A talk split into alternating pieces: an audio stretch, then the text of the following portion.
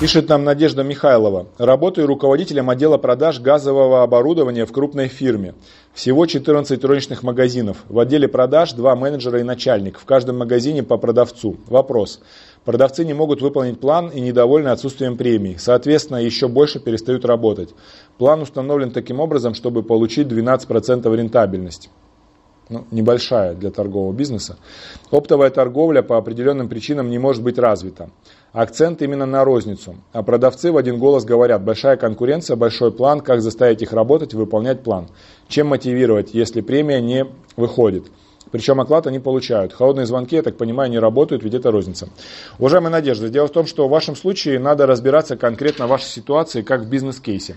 Я отвечу подробно, но э, ни один из моих советов, скорее всего, вы применить не сможете, потому что не совсем понятна ситуация. Объясняю. Например, ошибка номер один. У ваших менеджеров по продажам розницы может быть большой оклад.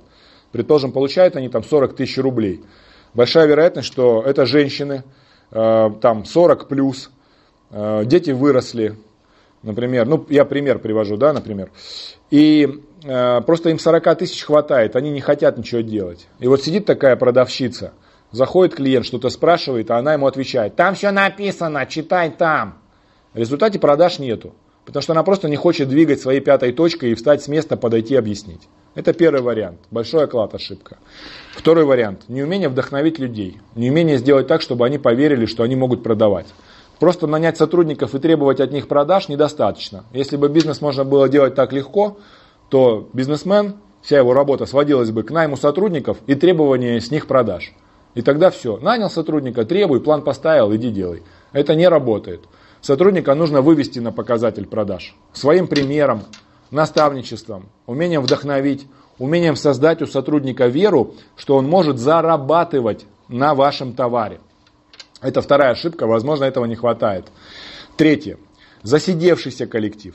Бывает, что коллектив засиделся, а, давно люди не менялись, они по каким-то причинам разуверились, разленились, а, может быть, они нашли какие-то варианты халтурного заработка или воровства. Такое тоже бывает. Там рекомендуют конкурентов, например, а те им платят. И тогда тоже продаж не будет. Вот такая проблема. Третий вариант, четвертый момент, это контроль. Как вы контролируете розничных менеджеров? Это самый важный момент. То есть как ваши менеджеры выполняют свою трудовую функцию. Подходят ли они клиентам, правильно ли они рассказывают, правильно ли работают с возражениями, правильно ли презентуют, правильно ли закрывают сделку, правильно ли вообще открывают клиента, чтобы он был настроен на разговор, на продажу.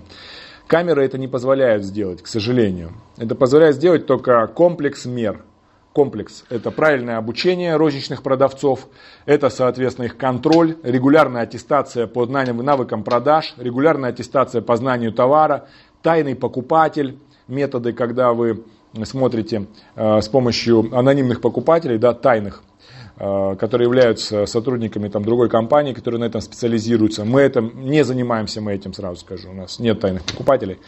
Вот, э, как они продают? Еще очень важный момент – относительно развития персонала и обучения. Это э, может быть дело не в продавцах, такое тоже бывает. То есть если ваши магазины находятся в таких местах, что до них просто покупатели не доходят, то есть низкий входной трафик покупателей, мало покупателей заходят, то, конечно, какой бы ни был профессиональный продавец, ему просто некому продавать. Никто не заходит в магазин. Это тоже может быть проблемой.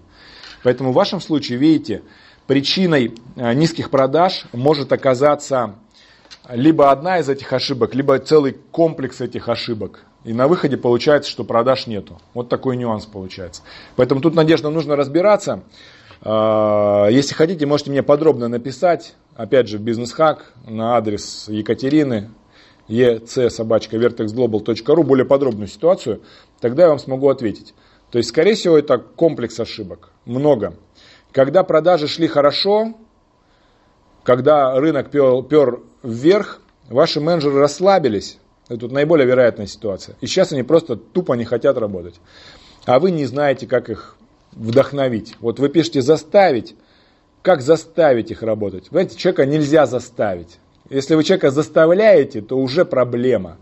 И это проблема мышления руководителя – Сотрудников нужно не заставлять, а увлекать. Нужно так строить работу, чтобы сотрудникам хотелось выполнять. Вот тогда это будет результат. А когда вы заставляете, стоит вам хоть на секундочку отвлечься или отвлекну, отвлечься, там, а, отвернуться, расслабиться, э, снизить контроль, сотрудник перестает работать. Как человек, которого заставляют. Как только ослабевает охрана, э, значит, э, заключенный пытается бежать. Как только ослабляется значит, соответственно, напор воды, который вы качаете вверх по трубе, вода устремляется вниз. Как только в трубе дырочка, она пытается сбежать вниз, потому что земля притягивает. Притягивает желание, притягивает то, что человек хочет. А любое давление, любое заставление, любое насилие, она приводит к тому, что человек пытается освободиться от этого, как от пут, как от оков.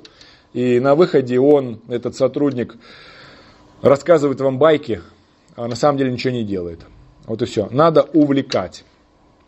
Так что вот такой вот ответ Надежда Михайлова на ваш вопрос.